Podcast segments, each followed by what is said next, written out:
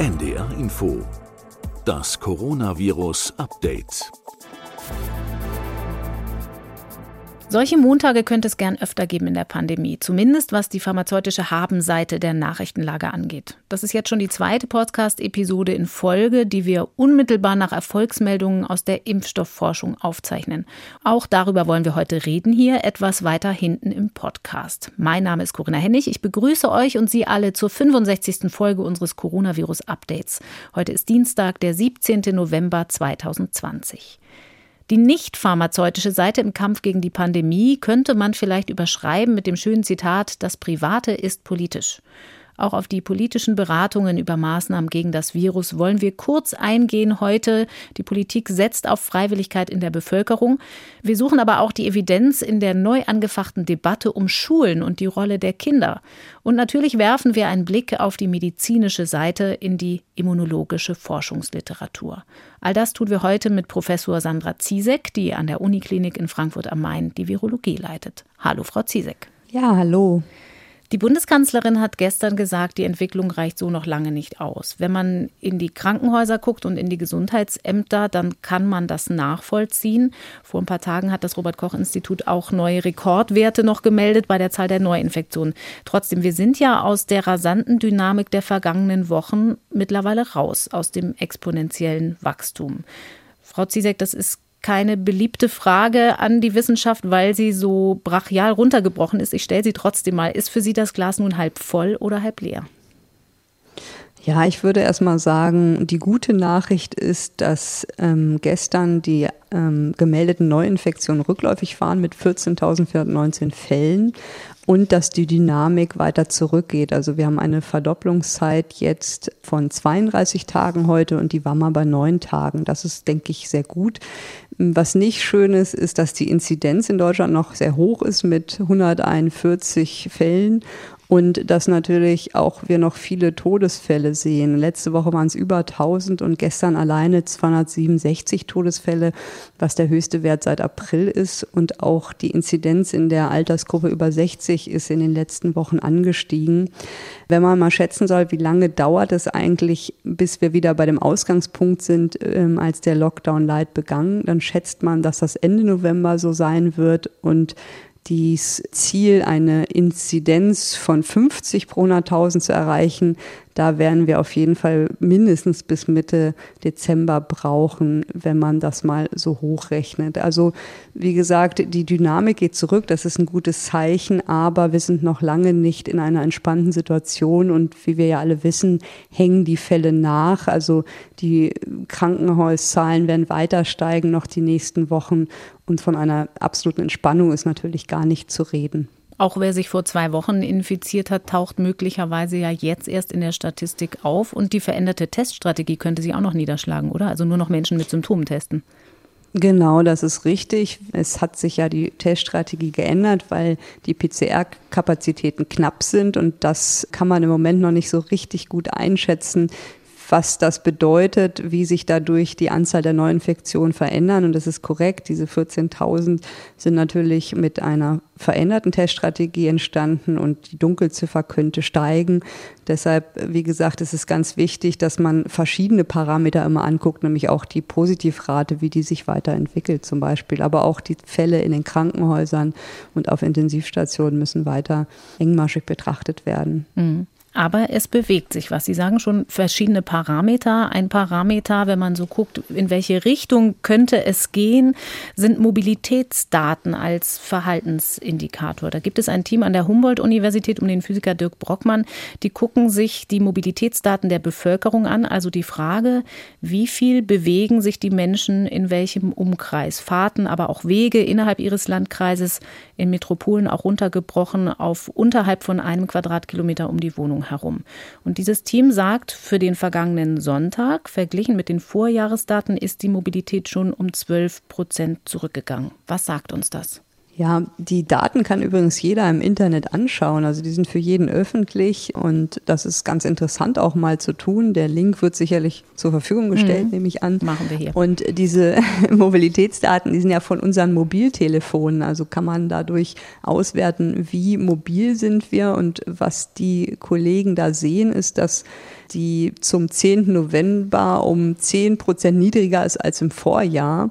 Und das ist aber, wenn man das mal vergleicht mit den Zahlen, die wir im Frühjahr hatten und der Mobilität, da hatten wir bis zu 40 Prozent weniger Mobilität gegenüber dem Vorjahr, also deutlich weniger. Man muss dazu aber auch sagen, dass die Forscher damit rechnen, dass die Mobilität weiter zurückgeht in den nächsten Wochen und dass wir natürlich andere Sicherheitsaspekte jetzt haben, die wir damals im Frühjahr noch nicht genau kannten, wie zum Beispiel das Tragen von Masken und den Abstand halten. Das wurde damals noch nicht so eingehalten. Also wie immer muss man die Maßnahmen natürlich zusammen betrachten.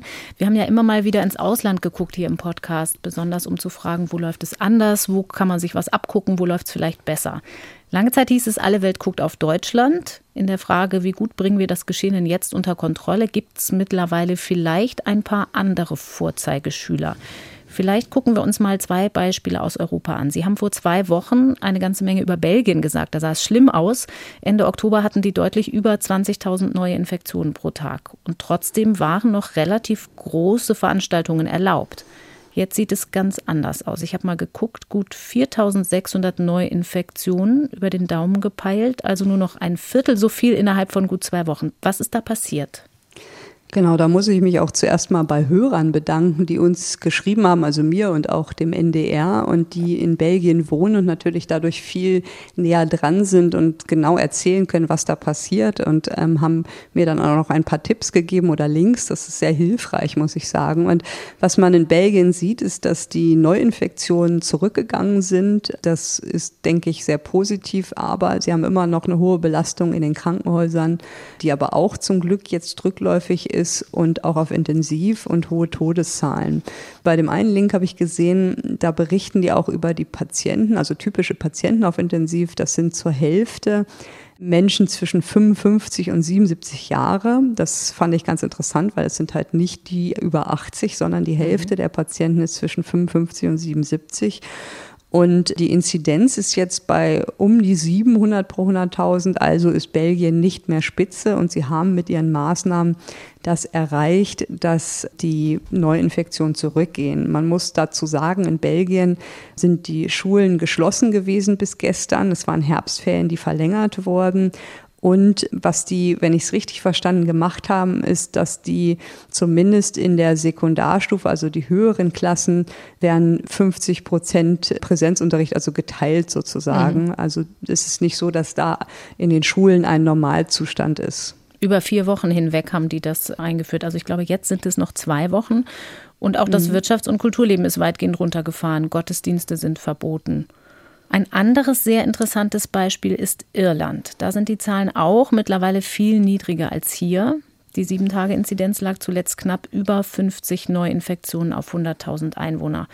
Was die Maßnahmen dort angeht, gibt es da ein bisschen sowas wie eine Ampel, wie sie ja auch hier diskutiert wird. Wie würden Sie das bewerten? Genau, das habe ich mir mal angeschaut, weil Irland immer als Beispiel genommen wird, dass es ja geht mit offenen Schulen und man in Deutschland ähnliche Maßnahmen hätte. Und was die Iren haben, sehr transparent, ist ein Level-System von Level 1 bis Level 5 und das wird dann in verschiedene Bereiche des Lebens eingeteilt und jeder kann ganz transparent nachschauen, welche Maßnahmen werden bei Level 3, Level 4 oder Level 5 in welchem Bereich durchgeführt. Also das finde ich schon mal sehr gut, dass man so einen Plan hat, der relativ transparent ist und festgelegt ist. Und wenn man sich dann aber die Maßnahmen anschaut, die die haben, die sind im Moment in Level 5, also in der höchsten Stufe, unterscheiden sie sich doch recht deutlich von Deutschland. Also dass man sagt, die hätten die gleichen Maßnahmen, kann ich nicht wirklich nachvollziehen. Wenn man sich mal die größten Unterschiede anguckt, das sind gar keine Besuche erlaubt im Privaten. Also es gibt wirklich diese eine Haushaltregel. Was ich gut finde, ist, dass die für Hochzeiten spezielle Maßnahmen haben. Mhm. Also im Level 5 darf man zu sechst eine Hochzeitszeremonie abhalten in Level 3 zum Beispiel mit 25 Gästen, also dass es da so eine Abstufung gibt. Genauso für Beerdigungen haben die eine Abstufung und kein komplettes Verbot, das finde ich auch sehr gut. Und zum Beispiel ein großer Unterschied ist auch, dass die schon relativ früh sagen, man soll von zu Hause arbeiten und nur wenn das absolut notwendig ist, sollte man ins Büro oder auf die Arbeitsstelle fahren. Level 5 sagt in Irland, dass nur noch Präsenz sozusagen auf der Arbeit sein darf in essentiellen Bereichen von Gesundheit oder Sozialwesen oder andere essentielle Bereiche, die auch genau definiert sind in einem Link. Da denke ich mal, gibt es deutliche Unterschiede. Und ein weiterer Unterschied ist zum Beispiel der Nahverkehr, der ist eingeschränkt und der ist vor allen Dingen priorisiert für diese Leute, die halt essentielle Arbeitnehmer sind, also in essentiellen Bereichen arbeiten. Und auch ein großer Unterschied ist die Einschränkung des Radius. Also die haben eine Bewegungsfreiheit von maximal fünf Kilometer um den Wohnsitz. Da ist nur das Arbeiten in diesen essentiellen Bereichen ausgenommen. Aber wenn Sie jetzt sich frei bewegen wollen oder jemanden besuchen wollen oder, weiß ich nicht, in die nächste Stadt einen Ausflug machen wollen, das ist im Moment da gar nicht erlaubt. Also die Einschränkungen sind deutlich weitgehender als in Deutschland und auch die Öffnung von Geschäften ist limitiert auf ganz bestimmte Geschäfte und nicht auf alle. Mhm. Und so eine klare Kommunikation von fünf Leveln, die man in so einer Grafik sich gut angucken kann, beinhaltet natürlich auch zum Beispiel jetzt für die Gastronomie, wenn wir jetzt in Level 5 sind in Irland, dass man weiß, wenn es dann wieder geöffnet wird, was kommt da auf uns zu. Da gibt es klare Regelungen, wie viele Personen wo zusammensitzen dürfen, wann nur draußen, wann drinnen, aus wie vielen Haushalten. Mir ist besonders der öffentliche Nahverkehr aufgefallen. Sie haben das erwähnt. Schon ab Level 4 gibt es die klare Empfehlung, am besten keine Busse und Bahnen zu nutzen. Und Sie dürfen ab Level 4 und jetzt auch bei Level 5, wenn man denn doch fahren muss, überhaupt nur zu 25 Prozent besetzt sein. Im deutschen Maßnahmenkatalog, so wie wir ihn bisher kennen, sind solche Bereiche noch gar nicht angefasst worden. Wäre das nicht wichtig? Stichwort Gruppengrößen? Ja, auf jeden Fall. Also da kommt es immer wieder darauf an, was ist das Ziel. Und wie gesagt, Irland hat deutlich strengere Maßnahmen. Das ist, wie Sie gerade sagen, beim öffentlichen Nahverkehr, aber zum Beispiel auch bei den Kirchen. Ne? Also mhm. Gottesdienste sind da alle online, außer Beerdigungen. Da dürfen auch jetzt im Level 15 Personen teilnehmen. Das finde ich eine gute Lösung. Aber Gottesdienste sind schon ab Level 3 auch wieder nur online und nicht in Präsenz. Und ich denke, was man auch bedenken muss, ist, dass Irland diese Maßnahmen bereits seit dem 22. Oktober in Level 5 hat und schon länger in Level 3, also die deutlich wahrscheinlich noch stärker sind als die, die jetzt in Deutschland gelten. Und damit ist es ihnen gelungen, dass die Neuinfektionen jetzt deutlich abgefallen sind auf ungefähr 300 bis 400 Fälle pro Tag. Und ich denke, wir sind mindestens einen Monat ungefähr hinter Irland und müssen halt schauen, inwieweit wir auch die Maßnahmen anpassen müssen. Aber der direkte Vergleich ist eigentlich schwierig, weil die doch wirklich deutlich striktere Maßnahmen haben. Mhm. Es gibt aber verschiedene Szenarien von Modellierern, die solche Maßnahmen im Prinzip stützen, weil sie sich angeguckt haben, wie man Menschen besser verteilen oder Gruppenbewegungen entzerren kann. Also zum Beispiel auch Kundenströme managen. Bei Supermarktketten könnte man dafür sorgen, dass die eine Filiale nicht ganz voll ist und die andere ganz leer, sondern dass Kunden umgelenkt werden. Den Arbeitsbeginn in Büros könnte man staffeln, sodass Busse und Bahnen gleichmäßiger besetzt sind, dafür aber mit weniger Leuten. Da gibt es auch ein bereits begutachtetes Papier einer Gruppe von Forschern aus den USA und Großbritannien, die sagen, wenn man gleichzeitig Bevölkerungsgruppen teilt, auseinanderdividiert bei der Arbeit in der Schule und im Nahverkehr und Menschenmengen gleichmäßig verteilt, dann hat das einen größeren Effekt als Maßnahmen, wie wir sie etwa haben. Haben Sie denn eigentlich schon damit gerechnet, dass jenseits des Aufrufs zur freiwilligen Einschränkung bei uns gestern schon was weiteres beschlossen worden wäre? gerechnet nicht. Ich hätte es mir gewünscht, muss ich sagen, weil ein Thema ist ja immer die Schulen, worüber wir auch später noch sprechen mhm. wollen. Und ich glaube, dass das mm, jetzt sich ein bisschen nach hinten verschiebt, diese Entscheidung. Und das ist nicht gut. Es muss jedem klar sein, dass wenn man diese Einschränkungen nicht macht, dann wird es einfach viel länger dauern, die Zahlen wieder auf ja, niedrigere Inzidenzen zu drücken. Also ich glaube, wir wissen ja relativ gut, wo die Schwachpunkte sind und ich finde die Einschränkungen gerade im Berufsleben, die sind ja im Moment nicht vorhanden. Ich kriege immer wieder mit, dass es äh, berufliche Treffen gibt mit vielen Leuten, 40, 50 Leute in einem Raum ich weiß nicht, ob das wirklich sein muss und ob man nicht da doch sehr viel mehr noch auf zum Beispiel Homeoffice setzen könnte oder auch wirklich Digitalisierung, dass man sich nur noch online trifft für eine bestimmte Zeit muss man einfach schauen. Mhm. Das sind ja zumindest auch Entscheidungen, die die Betriebe auch selber treffen könnten, ohne dass die Politik es ihnen vorschreibt. Ich zitiere nochmal Sie aus der letzten Folge. Je später man einschreitet, umso mehr muss man tun und umso länger muss man es tun. Wir haben auch verabredet, heute über eine Veröffentlichung zu reden, die streng genommen gar keine wissenschaftliche ist, die aber von einer Stimme in der Pandemie kommt, die manche vielleicht schon kennen. Thomas Pueyo, das ist der Mann, der den Ausdruck The Hammer and the Dance geprägt hat. Der hat eigentlich Management studiert, so ein bisschen Schwerpunkt auf Verhaltenspsychologie und schreibt sehr einleuchtend und quellenfundiert über Strategien gegen das Virus. Also nochmal, das sind keine wissenschaftlichen Veröffentlichungen für ein Laienpublikum, aber es sind Quellen drin und sein neuester Artikel geht auch gerade um, der heißt The Swiss Cheese Strategy, Schweizer Käsestrategie. Warum heißt das so, Frau Ziedek?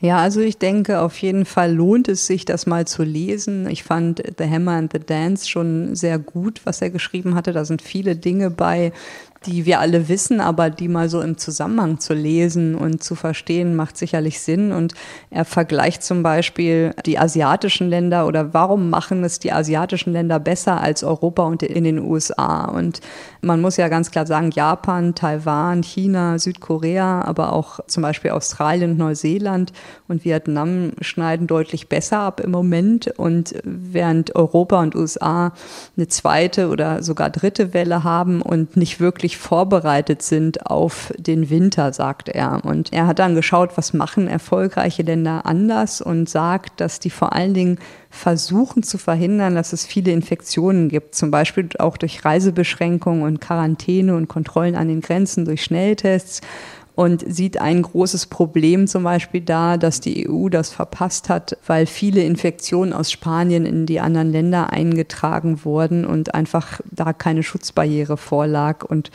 das war sicherlich im Sommer so, da wollten alle reisen und das haben die anderen asiatischen Länder anders geregelt und haben da einfach strikter die Grenzen geschützt. Dann sagt er, ein zweiter wichtiger Punkt ist es, die Kontakte zu minimieren von Infektionsträgern, um weniger Cluster zu haben. Das heißt, wir müssen Menschenmassen vermeiden, also die Größe von Veranstaltungen reduzieren und spricht auch, wie Sie eben gesagt haben, von gestaffelten Betriebszeiten und sagt halt auch, wir wissen ja zum Teil, was man gut machen kann. Zum Beispiel einkaufen gehen mit Maske und AHA-Regeln ist nicht das Problem, mhm. sondern wir müssen die Versammlung mit bestimmten Menschenanzahlen einfach reduzieren oder unterbrechen und Orte vor allen Dingen im Auge haben, wo es hohe Verbreitungsmöglichkeiten gibt, zum Beispiel in der Altenpflege, in der Reha, in der Uni oder auch in Gefängnissen oder Lebensmittelbetrieben. Und dort braucht man leider dann auch strengere Maßnahmen. Mhm. Ein dritter Punkt, den er nennt, dass man, wenn man Begegnungen hat, die man nicht vermeiden kann, das Ansteckungsrisiko vermindern sollte. Also eine sogenannte Prophylaxe vor Ansteckung. Und hier nennt er Japan als Beispiel, die ja drei Kriterien sozusagen definiert haben. Das sind Innenräume, überfüllte Plätze und enge Kontakte, die ein Problem sind diese Situation sollte man einfach meiden, also volle, geschlossene, dichte Räume und intensiven Kontakt. Zum Beispiel nennt er dann kein Singen, Schreien in Gruppen. Wenn man sich trifft, dann diesen Kontakt kurz halten. Also die Kontaktzeit spielt ja auch eine große Rolle.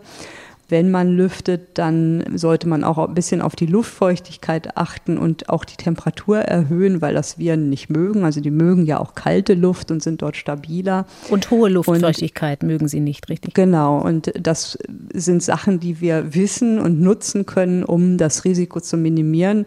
Und worauf er auch noch eingeht, das ist ein ganz interessanter Aspekt, der wissenschaftlich noch nicht so ganz untersucht ist, ist der Schutz der Augen. Also es gab ja mal eine ja, etwas kleinere Studie, dass Brillenträger, glaube ich, in China weniger erkranken. Das ist natürlich jetzt schwer so zu sagen, aber ich finde den Aspekt wichtig, dass natürlich auch Infektionen über alle Schleimhäute stattfinden können und dass das in bestimmten Settings sicherlich sinnvoll ist, auch über Augenschutz nachzudenken, wie das ja in Krankenhäusern auch erfolgt zum Beispiel. Mhm. Und als letzten Punkt nennt er, dass es ganz wichtig ist, eine schnelle Identifizierung von Clustern und Infektionen weiter zu verfolgen. Also das berühmte Test, Trace und Isolation, das muss schnell sein, das muss innerhalb von 24 Stunden geschehen und sollte diese Positivrate von Tests unter drei bis fünf Prozent halten. Denn nur so kann man das wirklich umsetzen auf längere Dauer. Er sagt auch, man braucht einfach mehr Kontaktnachverfolger, wahrscheinlich zwei bis fünfmal so viele, wie wir tägliche Fälle haben. Und wenn man das erreichen würde, dass 60 bis 80 Prozent der Kontaktpersonen in Quarantäne gehen, und einfach viele diese App nutzen würden, dann würde man einen deutlich größeren Benefit haben und einen ja, großen Baustein haben. Und für Quarantäne schlägt er noch vor, dass man auch Hotels nützen könnte, die ja jetzt leer stehen.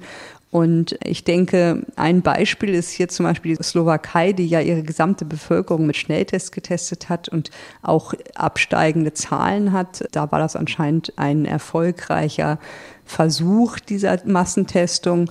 Und was auch oft kritisiert wird, ist ja, dass die App-Nutzung nicht genügend ist in europäischen Ländern und dass durch den hohen Datenschutz die eigentliche Funktion nicht mehr gewährleistet ist, also dass der Datenschutz hier über dem Infektionsschutz gilt. Mhm. Und was er mit dem Schweizer Käse meint, ist, dass diese vier Bausteine, die sind alle wichtig, die können alle dazu beitragen, das Infektionsgeschehen in den Griff zu kriegen und die greifen alle ineinander. Also die kann man nicht einzeln betrachten, sondern man muss, muss sie als Gesamtheit sehen sehen. Und wenn man eins davon macht, dann hat man, ja, weiß ich nicht, einen gewissen Schutz, aber wenn man alle vier macht, dann erhöht sich einfach die Schutzstufe. Und deshalb ist das wichtig, dass man möglichst viele von diesen Dingen ja umsetzt, um die Zahlen zu reduzieren. Also um bei dem Bild zu bleiben des Käses, Betonung ist nicht auf Schweiz, weil die ist gerade nicht so ein großes Vorbild in der Virusbekämpfung womöglich, sondern auf Käse. Wenn man sich vorstellt, vier Scheiben Käse hintereinander und jede Käsescheibe hat vielleicht ein Loch, aber die dahinterliegende hat wieder kein Loch und darum fängt eine Maßnahme die Schwächen der nächsten Maßnahme auf. Und er hebt auch darauf ab, dass das zweite Maßnahmenpaket gewissermaßen, also die Gruppengrößen zu verändern, ein bisschen Richtung Lockdown zu gehen, die teuerste Maßnahmenebene ist und die schmerzhafteste und dass deshalb andere Maßnahmen besonders stark und wirksam sein müssen, wenn wir genau diese Lockdown-Strategie eigentlich verhindern wollen. Da kommt das vierte Paket ziemlich zum Tragen. Sie haben das erwähnt, das Test, Traced and Isolate. Wir haben da ja auch schon viel drüber gesprochen hier in diesem Podcast.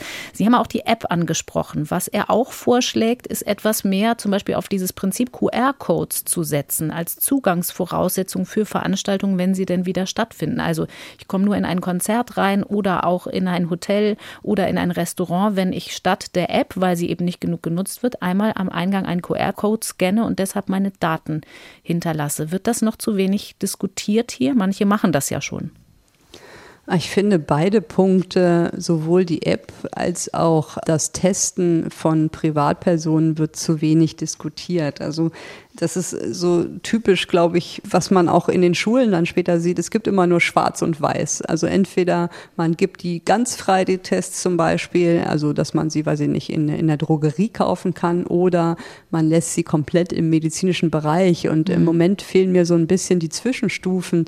Es wäre ja auch möglich, dass man diese Testung ermöglicht unter Begleitung zum Beispiel. Ne? Also bei bestimmten Berufsgruppen, die dann über den Dienstherrn oder den Arbeitgeber diese Tests bekommen und da eng begleitet werden und einfach wissen, wo sie sich melden können, eine Anbindung haben, schnell Hilfe bekommen, wenn der Test positiv aussieht. Da ist noch viel Spielraum, finde ich, dazwischen, wo wir uns selber einfach im Weg stehen im Moment. Und das gilt auch für die App und für so eine QR-Codes. Ich weiß nicht, ob das wirklich umsetzbar hier ist. Da bin ich überhaupt kein Fachmann für, für Datenschutz oder für diese Technik. Ich glaube nur, wir stehen uns oft selbst im Weg. Das ist so mein Gefühl als Privatperson mhm. dabei. Mehr, mehr, Kreativität gefragt. Trotzdem noch eine Frage ja. an die Virologin in dem Zusammenhang. Sie haben die Slowakei erwähnt, die Massenantigentests machen als Bevölkerungsscreening.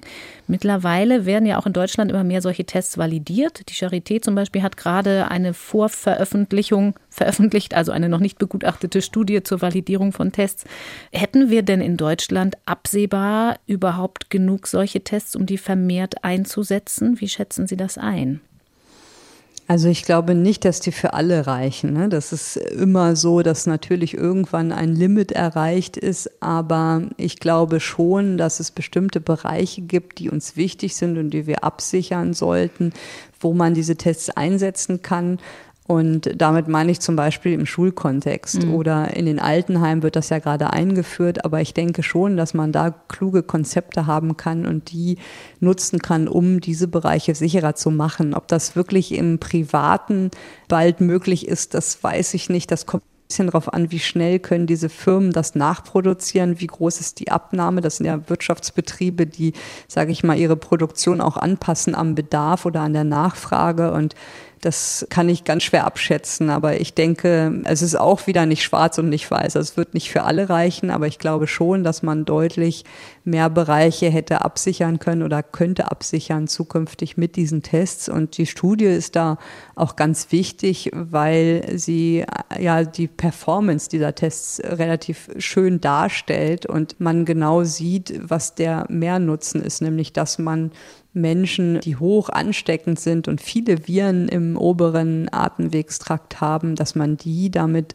sehr sicher erkennen kann. Und das ist ja auch schon eine deutliche Steigerung, wenn man sagt, weiß ich nicht, zehn Leute gehen ins Altenheim und haben vielleicht eine Virusinfektion, also zehn Besucher, und sie erkennen aber acht von denen zuverlässig mit so einem Test und hindern die an dem Besuch, dann ist das eine deutliche Steigerung im Vergleich zu, dass sie gar keinen testen und alle zehn Besuche im Altenheim machen. Und so muss man sich das ungefähr vorstellen. Mhm. Nochmal ganz kurz zur Erklärung. Wir verwenden das Wort jetzt so selbstverständlich. Antigentest ist eben kein PCR-Test. Es ist einer, der deutlich schneller geht, aber nicht ganz so empfindlich reagiert reagiert auf das Virus und deswegen erst ab einer bestimmten Schwelle anspringt und darum Menschen anzeigt, die ansteckend sind, aber nicht die erfasst, die vielleicht Virus im Rachen haben, aber es möglicherweise gar nicht auf andere übertragen. Sie haben mir eben genau. schon ein gutes Stichwort geliefert für die Überleitung zum nächsten Thema, zu unserem großen Thema Kinder und Schulen. Da ist eine Debatte neu entfacht worden, die ich auch ein bisschen so empfinde als schwarz und weiß ich glaube, dass sie oft ein bisschen ins Leere führt, weil es ideologische Lager zu geben scheint, die mit Scheuklappen argumentieren. Die einen sagen, Kinder sind nicht Treiber der Pandemie das ist ein Satz, der virologisch gesehen auch schon ein bisschen eindimensional ist, aus dem man auch dann nur folgern kann, lasst die Schulen auf, weil Schulen schließen geht zu Lasten der benachteiligten Kinder. So sehr wir uns darüber einig sind, die anderen, die sagen, hm, wir müssen ein bisschen vorsichtiger hingucken, beziehungsweise gucken, wie man denn Schulen offen halten kann und ein paar Bedingungen einziehen, weil man das früher oder später braucht, die werden schnell abgestempelt als ignorante Bildungsfeinde. Man muss vielleicht differenziert hingucken und das würde ich aus eben diesen aktuellen Gründen ganz gern hier tun. Wenn wir den Forschungsstand nochmal auf den Punkt bringen, welche wesentlichen Dinge wissen wir über die Rolle der Kinder einigermaßen sicher, Frau Ziesek? Erstmal muss ich sagen, dass mir das nicht leicht fällt, über dieses Thema überhaupt zu sprechen, weil diese ganze Diskussion mit Kindern ist einfach so hoch emotional und so schwierig und ich glaube, es muss einem klar sein, es gibt nicht die perfekte Lösung. Und mhm. das ist irgendwie klar, dass alle immer irgendwie verlieren und dass die Kinder auch Teil dieser Pandemie sind. Und ich habe manchmal das Gefühl, es gibt nur Schulen auf oder Schulen zu und nichts dazwischen. Und das spaltet natürlich die Eltern irgendwie und das macht den Eltern große Sorgen. Und dann werden ganz bestimmte Studien immer rausgenommen und für die eigenen Argumente benutzt, sage ich jetzt mal. Und das ist aber jetzt wissenschaftlich gesehen immer nur ein Teil der Wahrheit. Und wir versuchen es jetzt trotzdem mal darüber zu sprechen. Was wissen wir? Das war ja die Frage. Also was wir wissen ist, dass Kinder natürlich eine Infektion bekommen können. Sie können daran auch schwer erkranken und sie können natürlich auch das Virus weitergeben. Also sie können es auch Lehrern und Schülern geben und so Aussagen, die ich in der letzten Woche gehört habe, ja, Kinder stecken keine Lehrer an, das sind immer nur die Lehrer, das ist natürlich Quatsch. Also das muss man ganz klar sagen, sowas gibt es in der Medizin und Wissenschaft einfach nicht. Diese absoluten Aussagen sind eigentlich immer nicht richtig. Und mhm. das, denke ich, ist das Erste, was man sagen muss dass man sehr vorsichtig mit solchen Aussagen sein muss, weil sie einfach einen großen Vertrauensverlust machen bei den Eltern. Aber wenn man sich jetzt mal anguckt, wie erkranken Kinder eigentlich, also wie schwer, da gibt es ganz gute Daten. Einmal aus einem Paper von Castagnoli in JAMA Pediatrics, äh, Pediatrics, kann ich gar nicht aussprechen. und der hat so einen äh, systematischen Review gemacht. Das waren vor allen Dingen Daten aus China und Singapur und hat 18 Studien angeguckt mit über 1000 Kindern. Und was ganz schön ist, die Hälfte der Kinder, also fast die Hälfte, 444 waren kleinere Kinder von 0 bis 9 und ungefähr die andere Hälfte, also 553, waren 10 bis 19. Und was da bei diesem Review rauskam, ist, dass die Klinik oft milde ist. Viele Kinder haben Fieber gehabt, trockenen Husten, waren müde oder auch ganz asymptomatisch.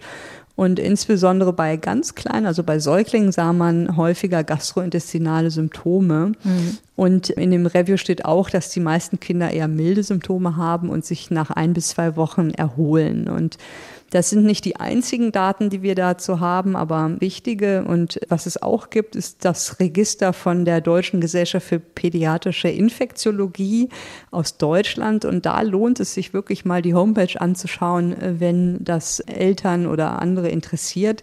Die haben eine sehr schöne Auswertung und Sammlung aller Fälle und es melden immerhin 117 Zentren aus Deutschland die Zahlen zu Kindern und die letzte Auswertung ist aus Ende Oktober. Und mhm.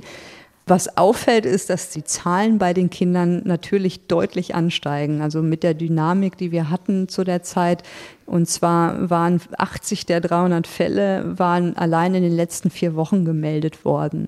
Hier sieht man, dass ein Fünftel der Kinder asymptomatisch sind, was ganz gut passt zu anderen Daten. Und die häufigsten Symptome sind Fieber und Allgemeinsymptome eines oberen Atemwegsinfekts, was auch zu erwarten war. Dann haben die kumulative Zahlen dargestellt, also seit Januar. Und insgesamt wurden 322 Kinder stationär aufgenommen. Und was ich ganz interessant finde, ist, dass davon fast 35 Prozent Säuglinge unter einem Jahr sind, also wirklich ganz, ganz kleine Kinder, die aber nur eine Medianliegedauer von vier Tagen haben. Also die waren relativ schnell wieder sage ich mal, fit und mhm. konnten entlassen werden. 36 Kinder wurden nach diesem Register auf Intensivstationen behandelt und davon hatten knapp 60 Prozent andere Erkrankungen noch dazu. Und immerhin waren auch 25 Kinder Neugeborene. Also Neugeborenes heißt für Mediziner bis Tag 28, also bis zum 28. Tag. Und es gibt in ganz Deutschland einen Todesfall laut diesem Register dass ein Kind an SARS-CoV-2 verstorben ist. Mhm. Und das ist eine schöne Übersicht dass man mal sieht, wie häufig ist das bei Kindern, wie schwer erkranken die. Und da werden wirklich fast alle Zentren zusammengefasst und gesammelt. Mhm. Das spiegelt sich auch bei den Daten des Robert Koch Instituts ja ein bisschen wieder. Die werten das ja auch immer gesondert aus. Also man kann sagen, die Krankenhauseinweisung von Kindern verläuft in viel geringerem Maße, aber die Kurve, also der Anstieg der Fälle verläuft so ein bisschen analog zu dem, was bei Erwachsenen passiert. Aber Intensivstation, das hatten Sie gesagt, ist gleichbleibend extrem selten bei Kindern. Ja, das sind schon mal gute Nachrichten und ich glaube, da gibt es jetzt wirklich gute Daten weltweit, dass zum Glück die Kinder nicht schwer erkranken. Nochmal ganz kurz aus dem Alltag gefragt, da gibt es ja auch verschiedene Studien und auch eine ganz schöne Überblicksstudie, die Sie eben erwähnt haben. Jenseits der Symptome, die wir auch von den Erwachsenen kennen, also trockenen Husten und Fieber und so weiter, gibt es noch andere kindertypische Symptome, wenn die erkranken? Ja, das hat sich in anderen Studien ja auch gezeigt, dass Kinder oft mit dem Magen-Darm-Trakt reagieren, also relativ schnell mal Durchfall oder Bauchschmerzen bekommen können und dass man das deswegen natürlich mit betrachten muss als mögliches Symptom und das ist gar nicht so selten bei kleinen Kindern. Also gut, um die Debatte ein bisschen zu versachlichen, haben wir jetzt hier zusammengetragen, was wir wissen. Genau, und dann, wenn man mal die Daten anguckt, gibt es ja viele Daten, da muss man immer auch die Einschränkungen anschauen. Also es gibt zum Beispiel ein Preprint vom 13.11. von Aleta et al., die haben mal geschaut, wie in der zweiten Welle die Altersverteilung ist bei Covid-19 in immerhin 25 europäischen Ländern. Deutschland war auch dabei. Und was man hier sieht, ist, dass die Inzidenz bei den jungen Erwachsenen eigentlich immer ja fast die höchste ist, also zwischen 18 und 29 Jahren, wobei mhm. jedes Land das leider nicht gleichmäßig die meldet, sondern immer unterschiedliche Einteilungen. Das hat aber, was schon auffällt, ist bei diesem Preprint, dass bis auf drei Länder das überall in, in 22 Ländern so war, dass die höchste Inzidenz zu finden ist bei jungen Erwachsenen. Mhm. Was dafür spricht, dass das nicht ein Problem oder nicht nur typisch deutsch ist, sondern dass man das überall sieht. Aber so ganz zu vernachlässigen ist es auch in dieser Veröffentlichung von spanischen und italienischen Forschern nicht, was bei den Kindern bis 14 Jahren passiert. Sie haben es eben schon gesagt, die Alterskohorten werden immer ganz unterschiedlich zusammengestellt. Wie feinkörnig müsste man eigentlich gucken? Also 0 bis 14 Jahre zum Beispiel ist ja relativ grob. Genau, das ist auch eine meiner Kritikpunkte an vielen, vielen Studien, die man anschaut und vielen Aussagen von Politikern oder in der Öffentlichkeit, sie können Kinder und Kinder nicht vergleichen. Also wir haben Neugeborene, die sind komplett anders, haben ganz andere Immunsystemprobleme oder sind vom Immunsystem anders als ein Säugling, also bis zu ein Jahr. Dann haben wir Kleinkinder, bis ja fünf Jahre oder sechs Jahre, also die in die Kita gehen. Dann haben wir Grundschüler sechs bis neun oder bis zehn Jahre. Dann haben wir äh, ältere Schüler und Teenager und äh, junge Erwachsene und die können sie alle gar nicht miteinander vergleichen. Also sie können nicht die Daten von einer Gruppe, von zum Beispiel Kita-Kindern vergleichen und übertragen auf Teenager aus verschiedensten Gründen. Weder immunologisch noch macht das Sinn vom Verhalten, das zu übertragen. Und mhm. man muss die eigentlich alle getrennt anschauen um wirklich das gut zu beurteilen. Und ein Beispiel dafür ist zum Beispiel auch diese REACT-Studie. Das ist eine Studie aus England und die machen so eine zufällige Testung und Verteilung in England, um die Ausbreitung zu überwachen. Das finde ich eine ganz spannende Idee. Also die haben jetzt schon die sechste Runde. PCR-Testungen sind das aber, ne? Keine serologischen, also keine Antikörper. Genau, das sind, das sind PCR-Tests, die werden durch Zufall ausgewählt. Man muss sagen, hier sind aber keine Kleinkinder, also von 0 bis 4 dabei, aber es werden 160.000 Leute zufällig ausgesucht und getestet und beim letzten Bericht, der von Ende Oktober ist bis äh, November, also die letzte Runde war bis Ende Oktober, da haben die immerhin eine Positivrate von ungefähr ein Prozent gehabt. Und die schauen dann natürlich auch genau, wo findet man die Positiven, aber auch, wie alt sind die. Und das ist ganz spannend anzugucken. Auch hier sieht man, dass die Positivrate ansteigt in allen Altersgruppen. Also das ist ja, was wir vermuten, dass alle Teil dieser Pandemie sind und man nicht sagen kann, ach, Kinder spielen gar keine mhm. Rolle, sondern man sieht bei allen Altersgruppen einen Anstieg. Aber was ich interessant fand, war, dass bei der letzten Verteilung der Tests ähm, Ferien auch mit integriert waren. Also zwischen dem 19. und 30.10. waren Ferien in England und man kann dann sehen, dass der Effekt der Ferien nicht wirklich groß ist. Also bei 5 bis 12 sieht man einen leichten Rückgang der Infektion, aber bei den 13 bis 17 und 18 bis 24-Jährigen steigt trotzdem die Inzidenz weiter an. Und das finde ich ganz spannend, weil die Inzidenz auch in der Altersgruppe im Übrigen am höchsten ist. Also die höchste Inzidenz hier haben die 18- bis 24-Jährigen gefolgt von den 13- bis 17-Jährigen. Und das, denke ich mal, ist eine wichtige Information auch, um zum Beispiel ja, Maßnahmen zu steuern. Das hieße ja aber, wenn man die Schulen in den Blick nimmt, bei den 5- bis 12-Jährigen, wenn in den Ferien die Zahlen runtergehen, sind die Schulen nicht ganz bedeutungslos. Andererseits kann man bei den Größeren vielleicht mehr erreichen durch Maßnahmen. Genau, also dass, dass natürlich Schulen eine Rolle spielen, ist, glaube ich, klar. Also diese Aussage hatten wir ja schon am Anfang gesagt. Die Frage ist halt, ist der Effekt, den man dadurch erreicht, wenn Ferien sind, so groß, dass man nicht den Effekt durch andere Maßnahmen genauso erreichen könnte? Das ist ja die eigentliche Frage. Mhm. Und es gibt ja noch viel weitere Daten zu Kindern. Also was ich noch spannend finde, sind einfach die RKI-Zahlen, die man sich anschauen kann um nochmal auf die Altersverteilung zu kommen, auch in Deutschland ist es so, dass die höchste Inzidenz haben ja eigentlich Kinder von 15 oder Jugendliche, ich will da gar nicht von Kindern sprechen, Jugendliche von 15 bis 29 Jahre, also junge Erwachsene. Und das ist schon, also das ist jetzt von der 45. Kalenderwoche. Und äh, die haben eine Inzidenz, die über 200 pro 100.000 liegt in diesem Alter. Und im Vergleich dazu haben 0- bis 4-Jährige eine Inzidenz, die deutlich unter 100 lag, nämlich bei, also ich würde jetzt mal schätzen, so, weiß ich nicht, 70 bis 80 ungefähr. Also man sieht da schon deutliche Unterschiede nach Alter. Mhm. Und auch in England wiederum, die arbeiten die Daten ganz gut aus. Ähm, die haben so ein Public Health England, so eine Statistik, eine wöchentliche Inzidenz von Schülern. Und hier sieht man, dass auch, was wir ja schon gesagt haben, in allen Jahrgängen von Kita über weiterführende Schulen die Fälle ansteigen. In den Wochen 35 bis 45, also innerhalb von zehn Wochen. Also da gibt es überall einen relativ gleichmäßigen Anstieg.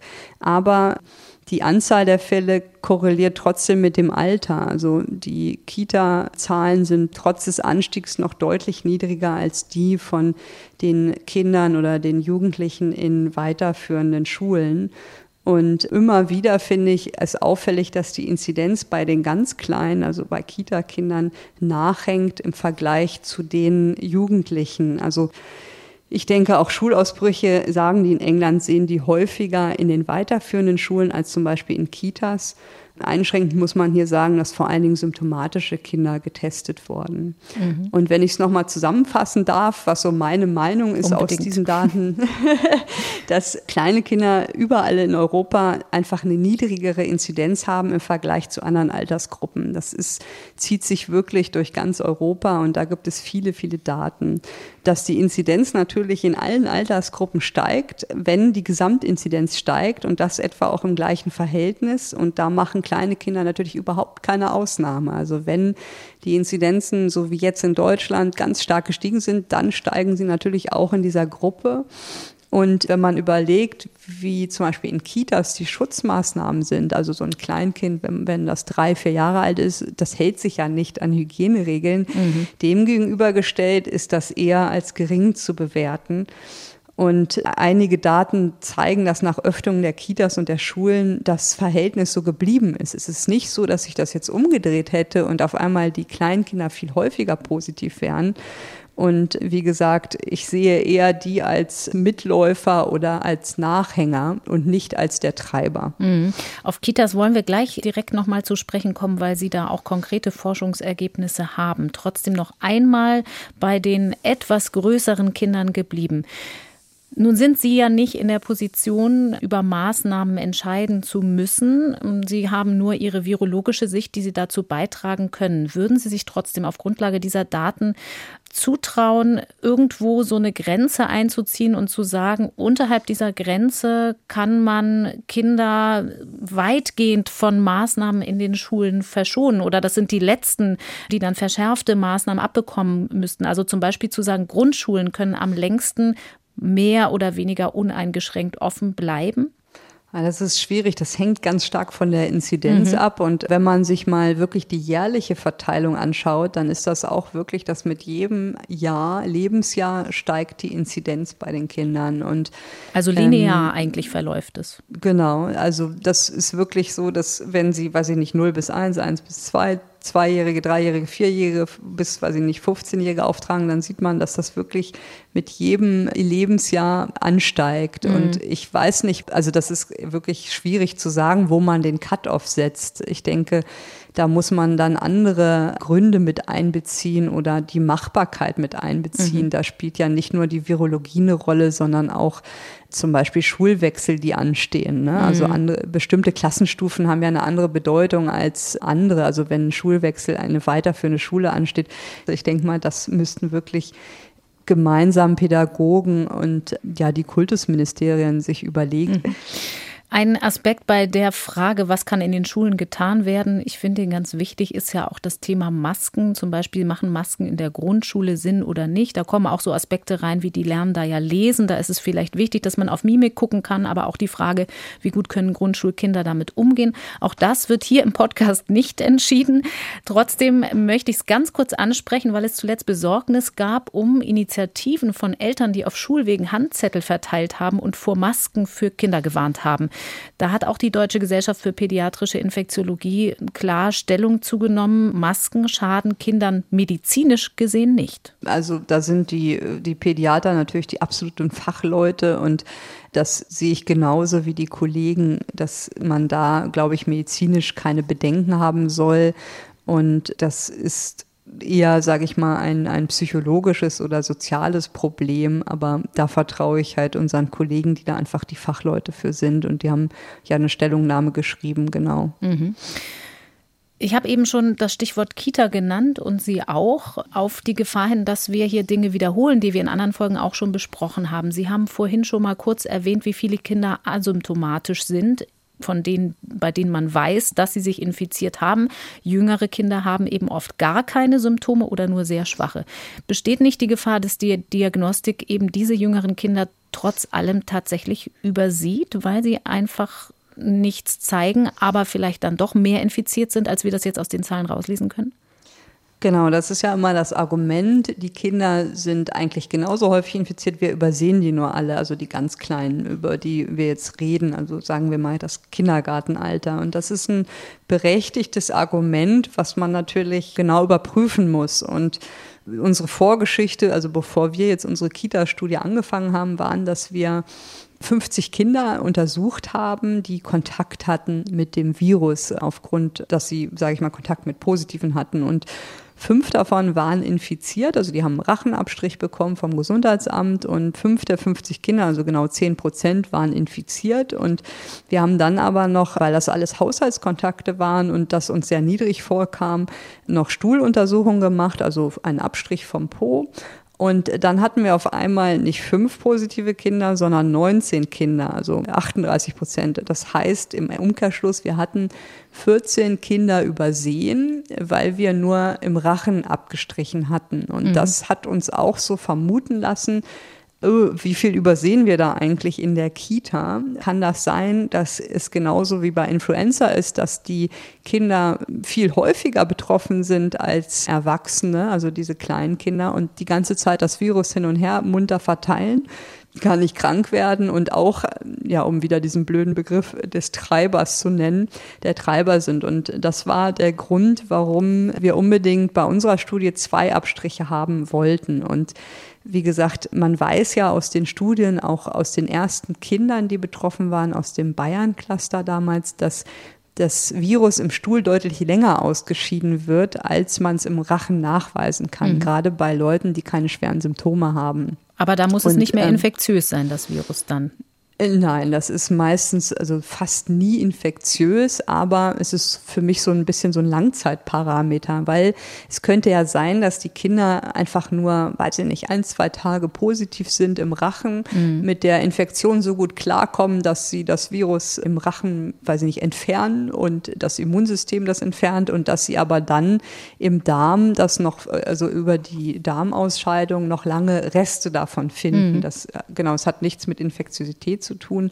Wichtig Aber für den das Alltag. Sind halt so, genau, das sind halt so Reste. Und deswegen haben wir das bei diesen 50 Kindern, die halt Haushaltskontakte hatten, mit Positiven gemacht und haben ja auch gesehen, dass wir viele übersehen hätten, wenn wir nicht diese gastrointestinale Ausscheidung, nenne ich es jetzt mal, mit untersucht hätten. Und deshalb war es uns wichtig, dass man in der Studie das mit untersucht. Und das war ja auch eins unserer großen Ziele. Übersehen wir viele Fälle? Sind die Anzahl der Infektionen in Kleinkindern in Kitas höher als zum Beispiel in der Normalbevölkerung oder sind die auch genau wie die Normalbevölkerung oder niedriger? Und also das war eigentlich so die initiale Frage, die wir hatten. Sie haben dann über einen Zeitraum von zwölf Wochen Kinder aus 50 Einrichtungen angeguckt. Die Eltern haben selbst Abstriche bei ihren Kindern genommen, um zu gucken, wie viele sind infiziert. Die Veröffentlichung dieser Ergebnisse gab es kurz nachdem wir hier unsere letzte Podcast-Folge aufgenommen haben.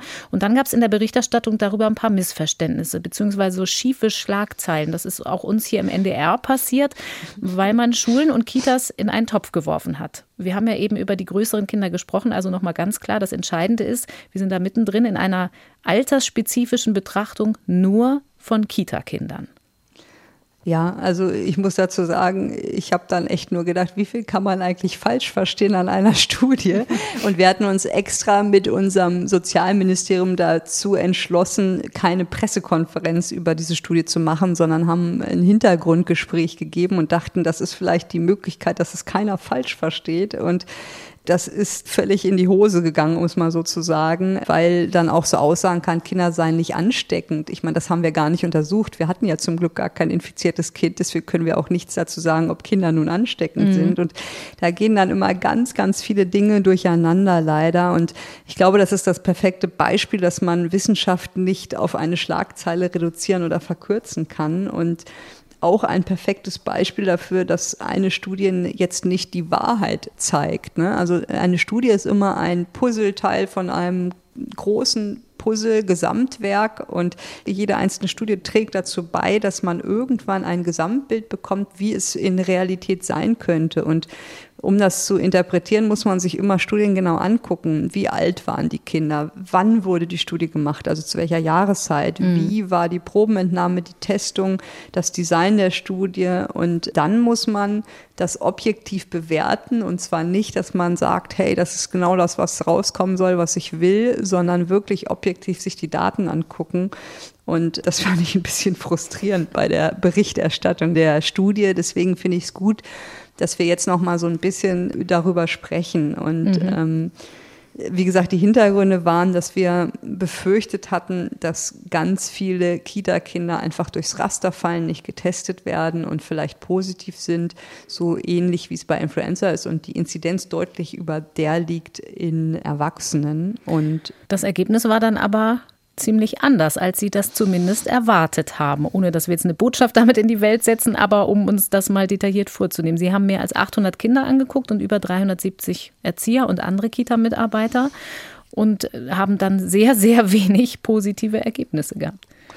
Genau, also nochmal, vielleicht sollte man nochmal zum Studiendesign sagen. Wir haben das in Hessen durchgeführt und es gibt ja Studien, die darauf berufen, zum Beispiel die in Düsseldorf, dass sich Eltern aufgerufen werden zu melden oder auch, ich glaube, in Bayern ist so eine Studie oder in Baden-Württemberg durchgeführt worden.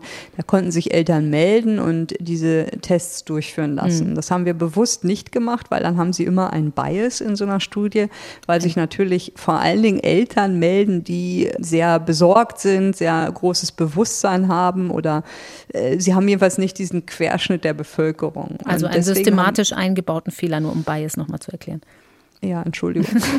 und wir haben dann halt absichtlich vom Landesamt für Statistik in Hessen eine Stichprobe ziehen lassen, auch nach einem genauen Verhältnis zwischen Landkreisen und Städten und haben dann sozusagen eine Auswahl dieser 50 Kitas bekommen. Also wir haben noch viel mehr gezogen gehabt, aber einige wollten auch nicht mitmachen. Das gehört auch immer dazu, dass man natürlich Studien freiwillig macht.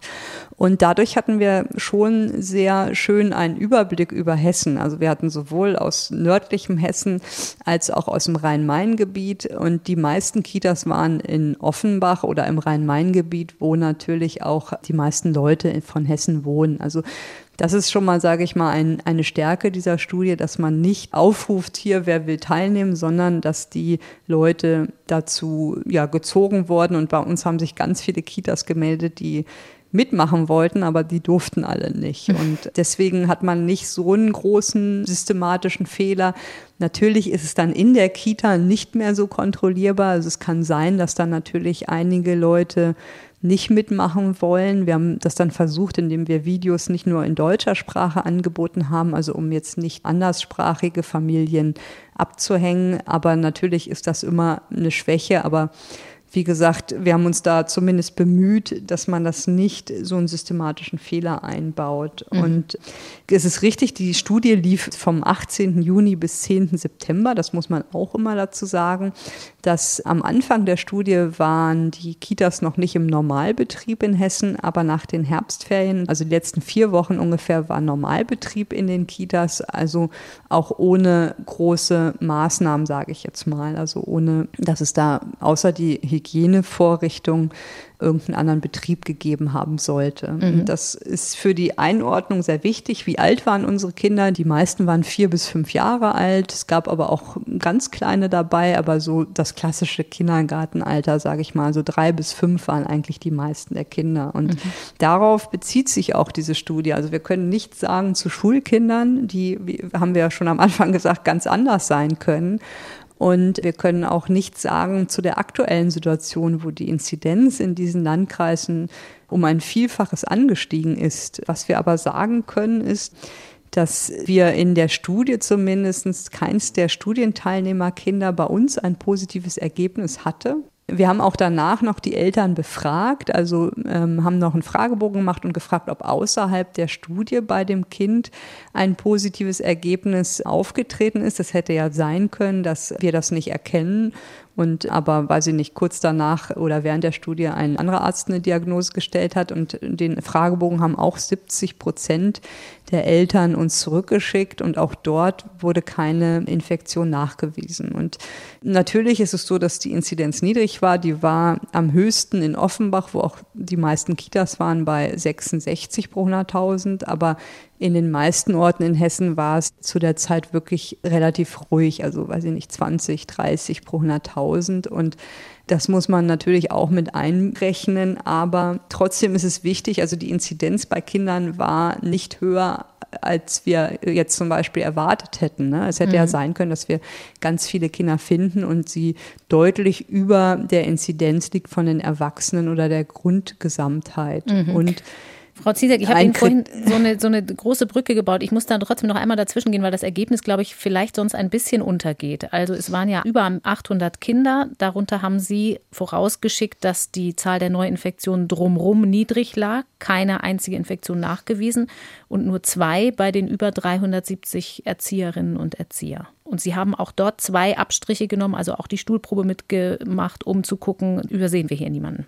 Genau, also nicht immer haben alle Studienteilnehmer beide Proben abgegeben, das muss man auch dazu sagen, aber wir haben, glaube ich, versucht, uns Mühe zu geben, niemanden zu übersehen und können dadurch ja auch einen längeren Zeitraum einfach anschauen, indem wir halt die gastrointestinale Ausscheidung des Virus angeschaut haben. Und ein Nebenbefund ist, der auch ja oft fehlgedeutet wird. Also wir haben über 13.000 PCRs gemacht für diese Studie und wir haben, wie gesagt, zwei positive Ergebnisse mitgeteilt. Und wenn man sich das mal anguckt, es wird ja immer behauptet, dass alle PCRs falsch seien oder so viel falsch positive Befunde bringen würden. Das kann ich auch mit der Studie ausschließen. Die sind ganz normal bei uns auch in der Routine mitgelaufen, die PCRs. Und daran sieht man, wie genau man das auch machen kann, also diese PCR-Ergebnisse und dass es nur ganz wenige falsch positive Ergebnisse gibt, wenn man sich die Ergebnisse der Studie anguckt. Mhm. Und die beiden Fälle, die waren auch echte Fälle, die sind bestätigt worden durchs Gesundheitsamt und hatten natürlich auch entsprechende Konsequenzen. Also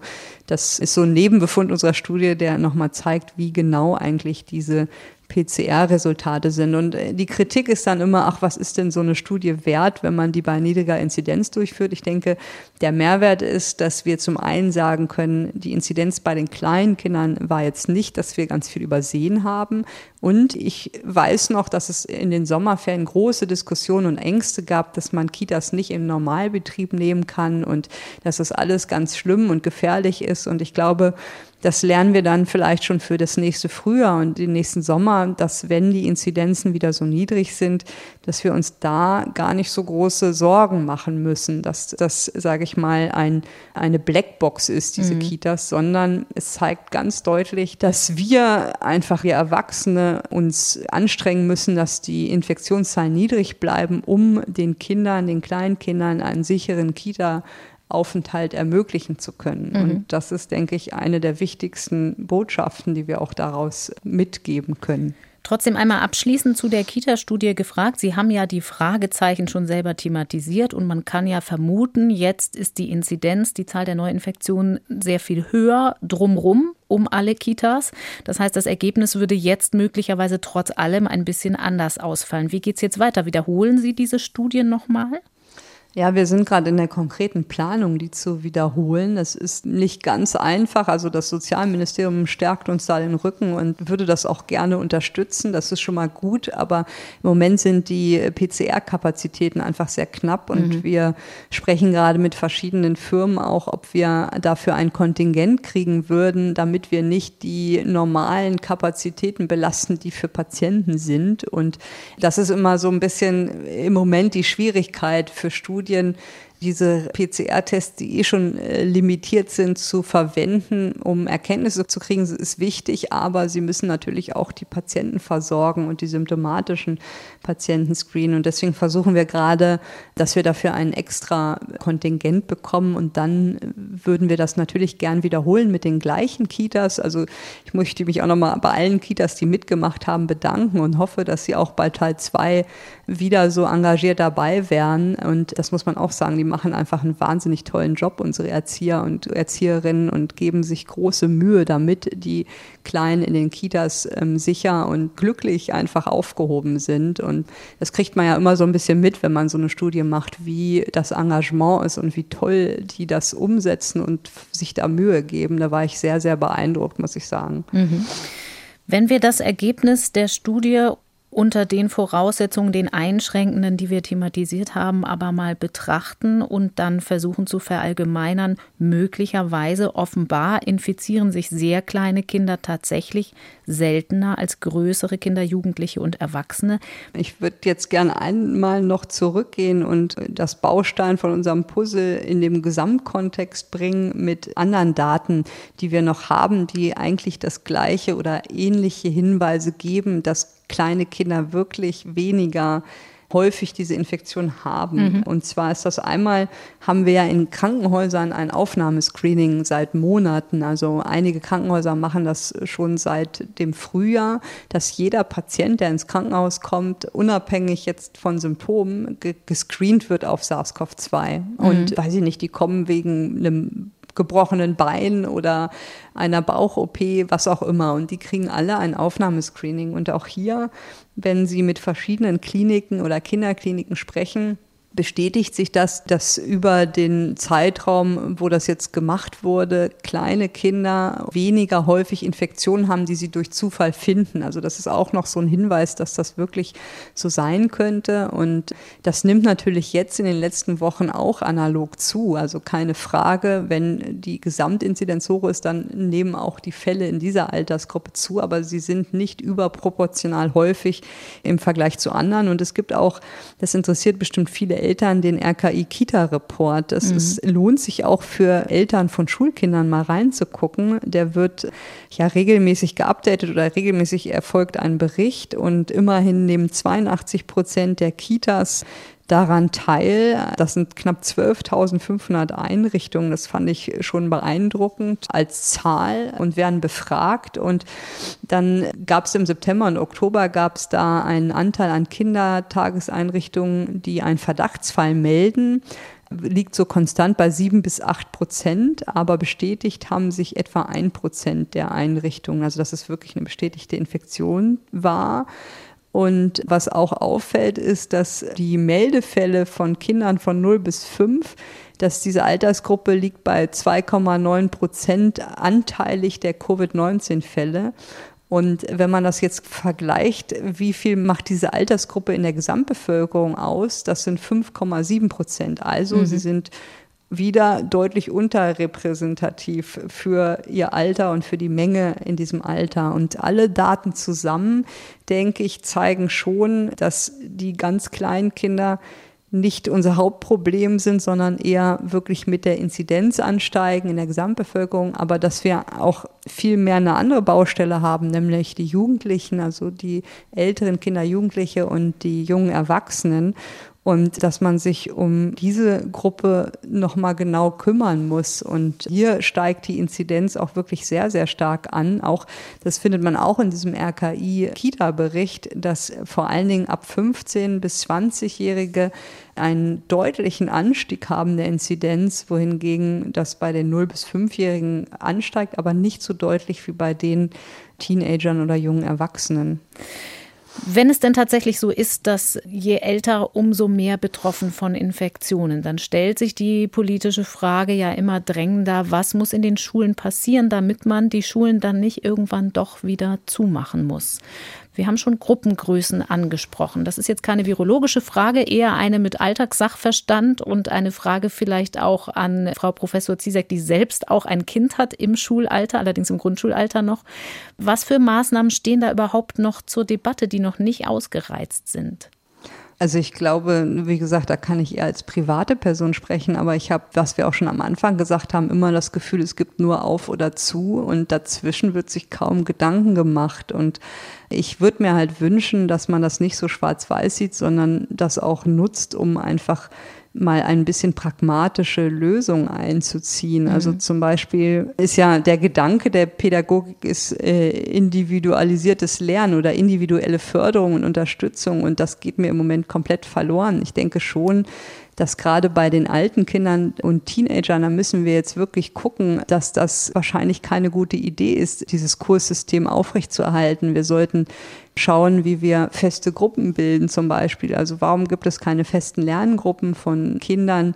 Ich glaube, dieser Spruch habe ich heute Morgen gelesen, halbe Klassen bedeutet halber Unterricht, das muss gar nicht sein. Also man kann ja genauso auch, wie wir es in der Medizin gemacht haben, die Studenten, die Lehramtsstudenten mit einbinden und mal ein Praxissemester oder Praktikum einziehen, dass die mit eingebunden werden. Ich denke auch, dass viele Eltern helfen würden, wenn man feste Lerngruppen hätte und gerade bei den höheren Jahrgangsstufen braucht man da ja auch nicht eine, eine, Betreuung rund um die Uhr. Und man erwartet von jungen Menschen nach dem Abi, dass sie komplett alleine lernen können oder in diesen festen Lerngruppen und traut das aber den Oberstufenschülern nicht zu. Das finde ich immer so ein bisschen merkwürdig. Und ich denke, man muss halt genau schauen, wann macht so ein anderes Lernen Sinn, dieses hybride Lernen.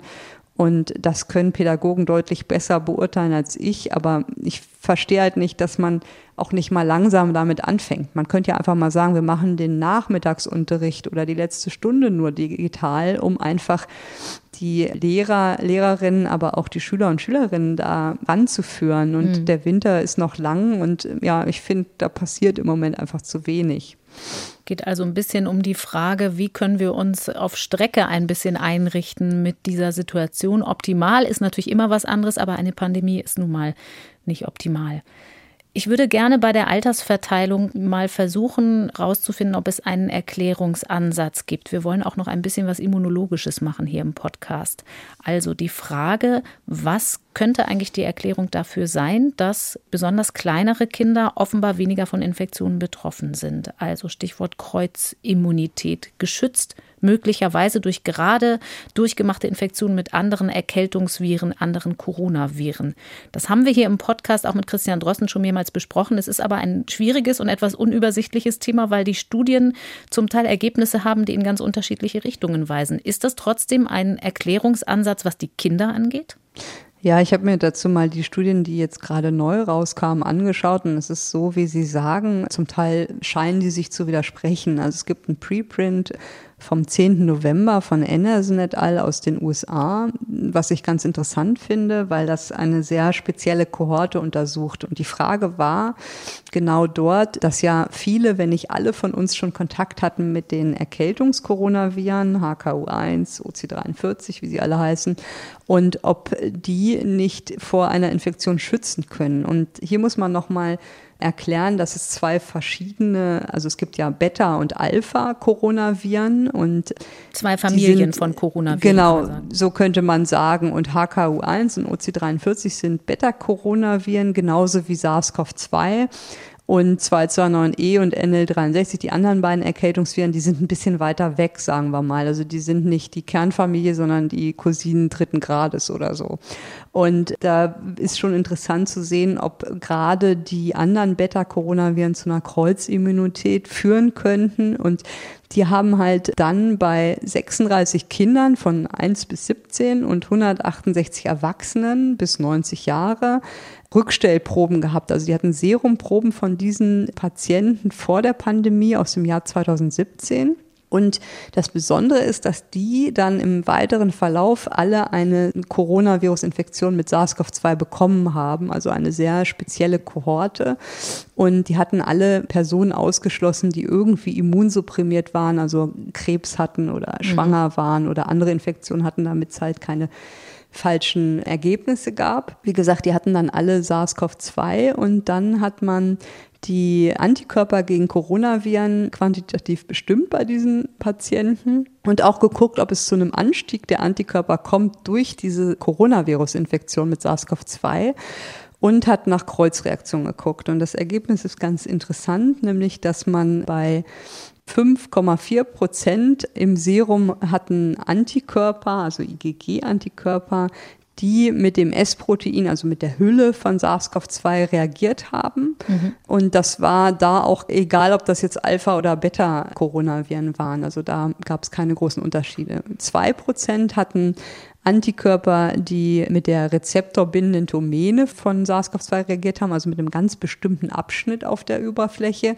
Und 18,6 Prozent, also fast 20 Prozent, hatten Antikörper gegen Nukleokapsidprotein. Das ist ein anderer Teil vom Virus. Mhm. Und wichtig ist aber, dass diese Antikörper das SARS-Coronavirus 2 nicht neutralisieren konnten, also keinen Schutz boten, um es zu übersetzen. Also die waren zwar da, aber sie haben trotzdem die Infektionen gekriegt und auch in Zellkultur boten die keinen Schutz. Und es gab auch keinen Unterschied im Alter. Also es waren ja, wie gesagt, einige Kinder mit dabei, die untersucht wurden in der Menge der Antikörper.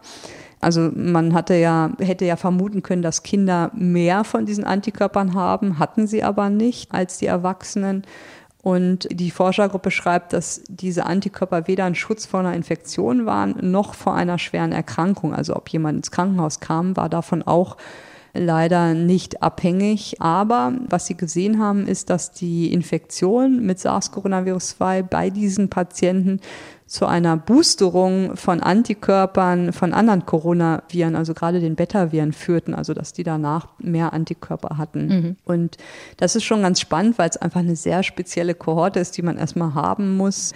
Natürlich hat die auch Schwächen, weil man ja sich nur die Antikörperantwort angeguckt hat, nicht die T-Zellantwort. Das wäre natürlich auch sehr spannend, weil die ja auch wichtig ist und weil die leider nicht wussten, ob die, wann die diese Coronavirus-Infektion hatten. Also es wäre natürlich schön, wenn man eine Kohorte hätte, dass man auch noch wusste, welches Coronavirus die in den letzten Jahren hatten, aber sowas wird es wahrscheinlich gar nicht geben.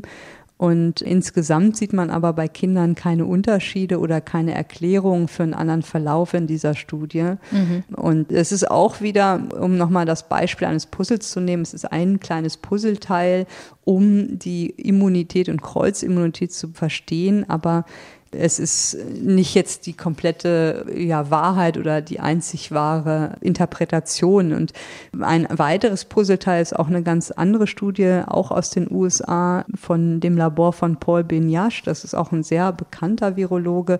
Und der hat Ähnliches gesehen, dass Patienten mit vorher nachgewiesener Erkrankung mit Erkältungskoronaviren keine neutralisierenden Antikörper haben. Also die haben genau das gemacht. Die wussten, dass jemand Erkältungskoronaviren hat und haben dann geguckt, kann das Serum mit den Antikörpern eine Infektion verhindern im Labor und das war halt nicht der Fall. Deswegen mhm. passt das zu dieser Studie, aber man muss ehrlich sagen, es gibt auch, wie Sie schon anfangs gesagt haben, andere Studien, die eigentlich eher in eine andere Richtung gehen, also das Gegenteil zeigen. Und hier muss man dann immer genau gucken, liegt das vielleicht auch so ein bisschen an, an der Lokalisation, also dass in bestimmten Gebieten andere Coronaviren oder häufiger zirkulieren und natürlich auch die ethnische Zugehörigkeit der Patientengruppe kann eine Rolle spielen, also genetische Faktoren.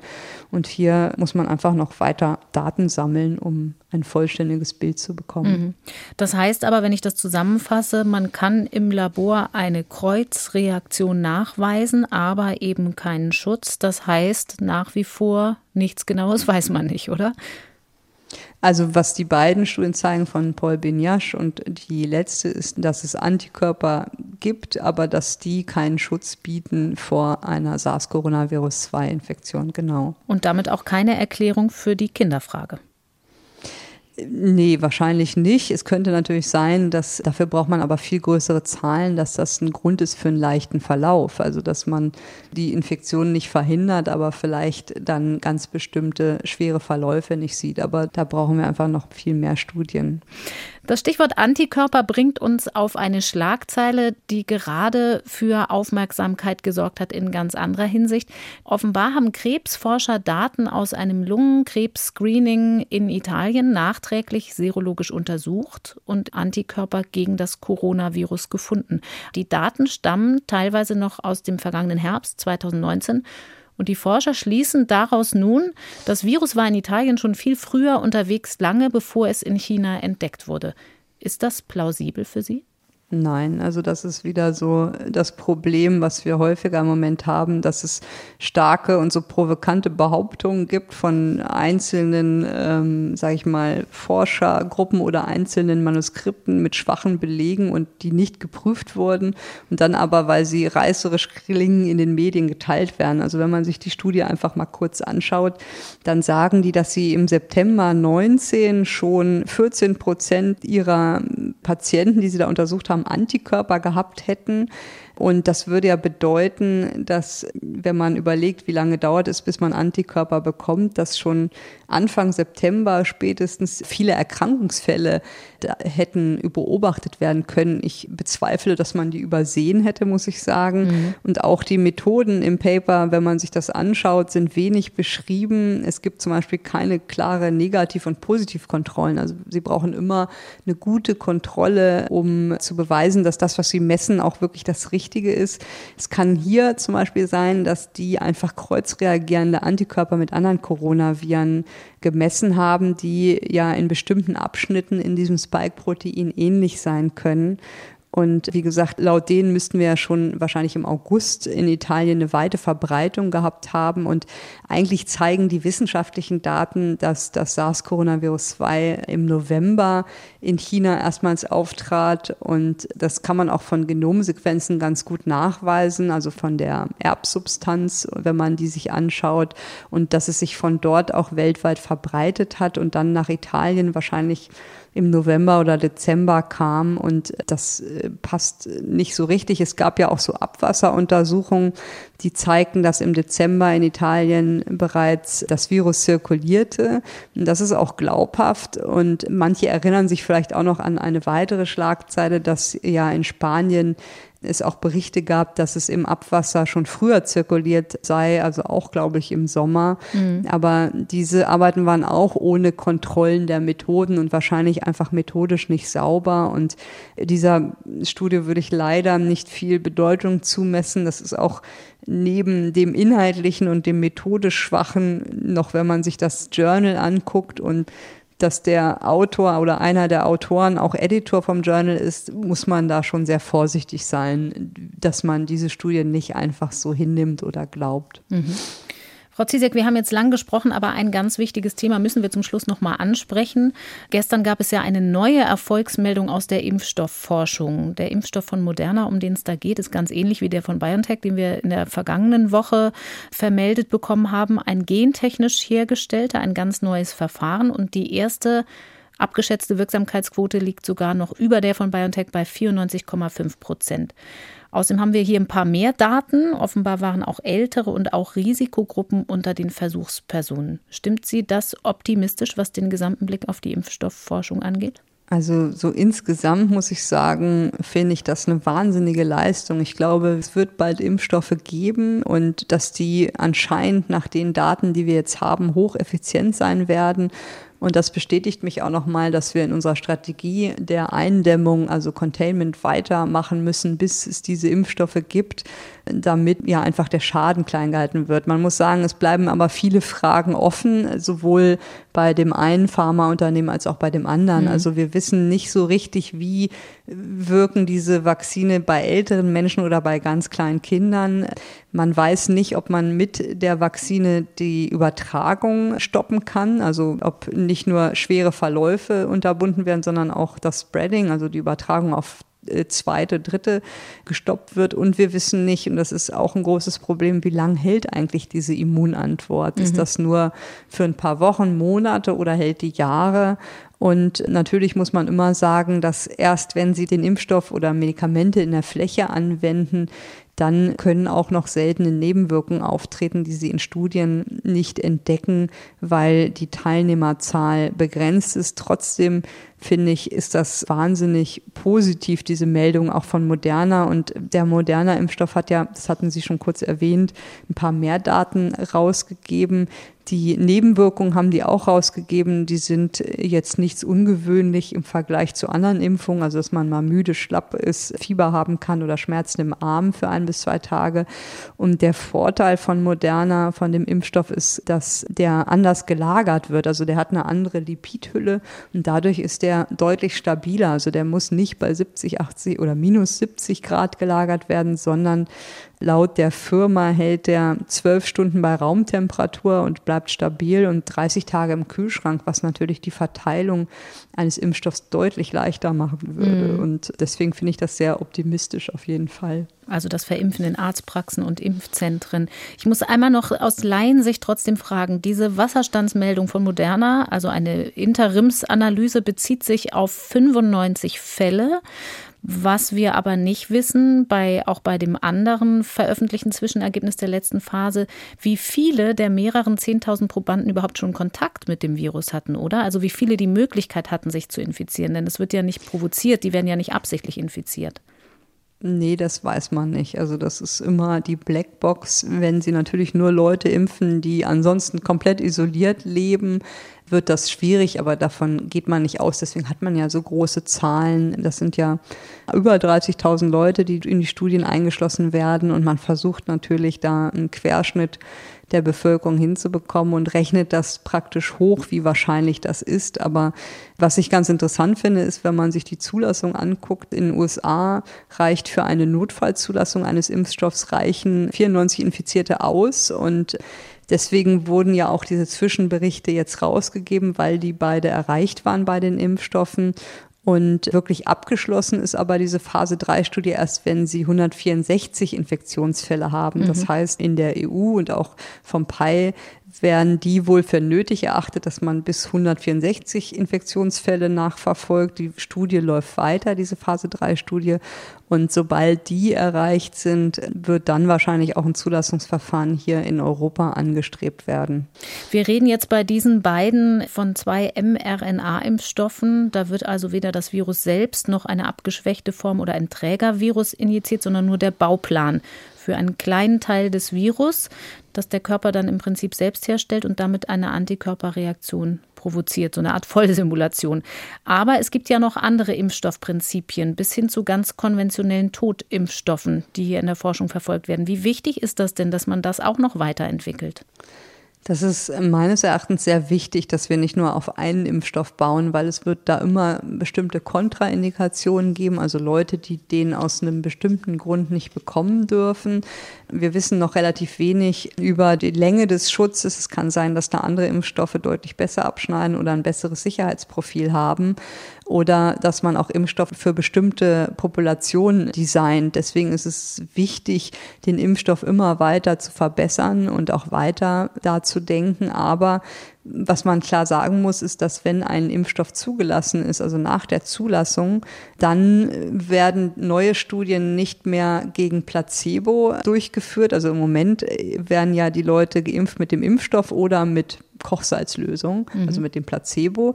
Und dann muss aber, wenn ein Medikament zugelassen ist oder ein Impfstoff, dann muss gegen den zugelassenen Impfstoff eine Studie durchgeführt werden. Das heißt, die Hürde wird viel größer und man bräuchte wahrscheinlich auch viel mehr größere Zahlen, um dann die erforderlichen Zulassungszahlen zu erreichen. Also sie messen sich dann praktisch, sobald ein Impfstoff zugelassen ist, mit dem Standard of Care, so nennen wir das. Und das kann manchmal ein Problem werden, wenn dann zum Beispiel die Inzidenz der Erkrankung so niedrig ist, dass sie nicht mehr auf diese Zahlen kommen. Mhm. Und deshalb muss man einfach schauen. Also wie gesagt, für alle, die Bedenken haben, die Zahlen von Phase 3 Studien für Impfstoffe, die sind schon sehr hoch. Also wir haben ja bei anderen Zulassungen, zum Beispiel wenn man in der Onkologie guckt, da sind es oft nur Studien mit 1000 Patienten. Wenn Sie im Bereich, weiß ich nicht, Herz-Kreislauf-Forschung gucken, sind es eher 10.000 und bei Impfstoffen da braucht man ja eher 40.000 Studienteilnehmer. Also das sind schon große Studien. Es macht absolut Sinn, weitere Impfstoffe mit anderen Techniken oder anderen Wirkungen weiterzuentwickeln. Aber für die wird es dann schwerer, weil sie sich messen müssen an dem zugelassenen Impfstoff. Das Stichwort, für wen ist der Impfstoff geeignet, hatten Sie eben genannt. Dazu erreichen uns natürlich auch viele Fragen von Hörerinnen und Hörern. Ein Hörer fragt uns, ob diese neue mRNA-Methode denn auch für immunsupprimierte Patienten geeignet ist. Er ist selbst herztransplantiert und muss Medikamente nehmen, die das Immunsystem einschränken. Deshalb kommen für ihn keine Lebendimpfstoffe in Frage, schreibt er zum Beispiel. Kann man darüber schon was sagen? Ja, das ist eigentlich noch zu früh dazu, was zu sagen. Dafür muss man genau die Daten anschauen und eigentlich bis zur Zulassung warten. Was man generell sagen kann, äh, es ist korrekt, äh, Immunsupprimierte dürfen nicht mit Lebendimpfungen geimpft werden.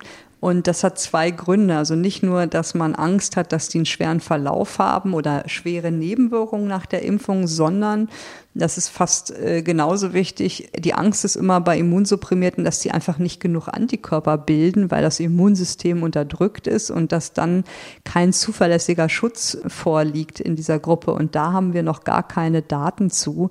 Insgesamt kann man sagen, dass der mRNA-Impfstoff kein Lebendimpfstoff ist. Das wurde ja eben schon gesagt. Es handelt sich ja nur um einen Baustein für ein Virusprotein oder für Teile eines Virusproteins und RNA gelangt nicht in den Zellkern, wird in der Regel schnell abgebaut und deshalb schätzt man das Sicherheitsprofil eher gering ein für diese Gruppe. Aber wie gesagt, uns fehlen die Daten. Es gibt aber, soweit ich gehört habe, konkrete Studien in Planung, die auch Immunsupprimierte einschließen.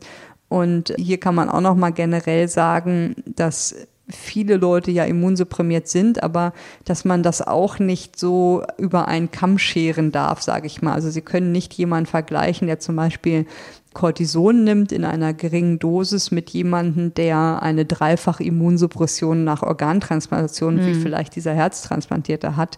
Grob kann man sagen, nach einer Organtransplantation ist ja die Immunsuppression vor allen Dingen im ersten Jahr höher. Und wie gesagt, also da würde ich auf jeden Fall die Studien abwarten. Das ist eigentlich noch zu früh, da eine definitive Aussage zu geben, wie effizient die auch in dieser Gruppe dann sein werden. Mhm. Eine andere Frage ist ja, wenn man eine Covid-19-Erkrankung überstanden hat und dann Antikörper hat, wie lange bleiben die? Ein anderer Hörer schreibt uns, dass er eben eine Infektion überstanden hat, hohe Antikörpertiter, also viele Antikörper, und er möchte wissen, soll ich mich im Fall des Falles trotzdem impfen lassen, wenn ein Impfstoff verfügbar ist oder nicht? Ja, das ist auch eine gute Schwierig. Frage, die wir eigentlich nicht beantworten können.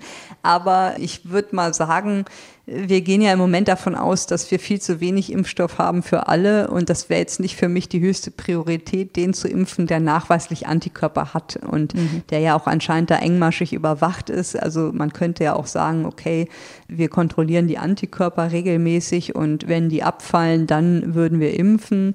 Wenn wir genug Impfstoff hätten, dann würde ich wahrscheinlich impfen, um das zu boostern. Aber wie gesagt, das ist so ein bisschen schwierig im Moment zu beantworten, weil es da keine pauschale Antwort oder Lösung gibt. Noch ist der Impfstoff ja auch nicht da, nicht verfügbar, nicht zugelassen. Frau Ziesek, Sie arbeiten vermutlich dieser Tage so viel wie noch nie in Ihrem Leben, wie viele andere Virologen rund um die Erde auch. Eine persönliche Frage deshalb zum Schluss. Kommen Sie noch zu irgendwas anderem Schönem, das Sie ablenkt? Lesen Sie noch hin und wieder ein Buch, das kein Fachbuch ist? Ehrlich gesagt, nein.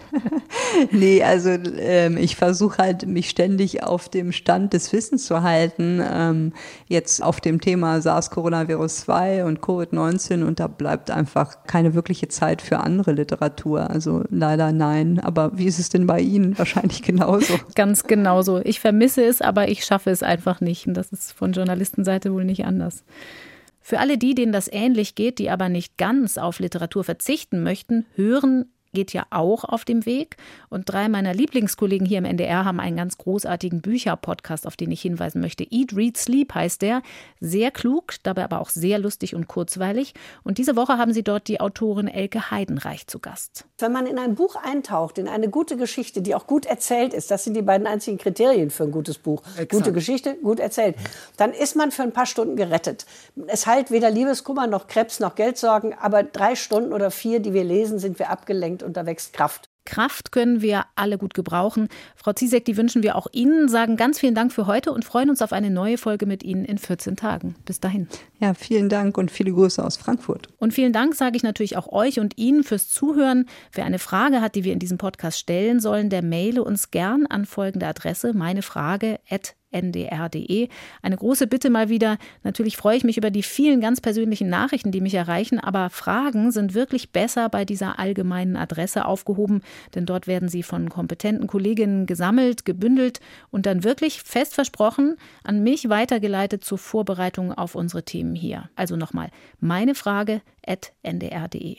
So, und dann natürlich noch ein sehr wichtiges und letztes großes Danke für die Redaktion an diesem Podcast Katharina Marenholz, für Unterstützung bei der Recherche Nele Rössler, für fachliche Beratung diesmal an Sebastian Höhl und für die Technik heute an Florian Teichmann.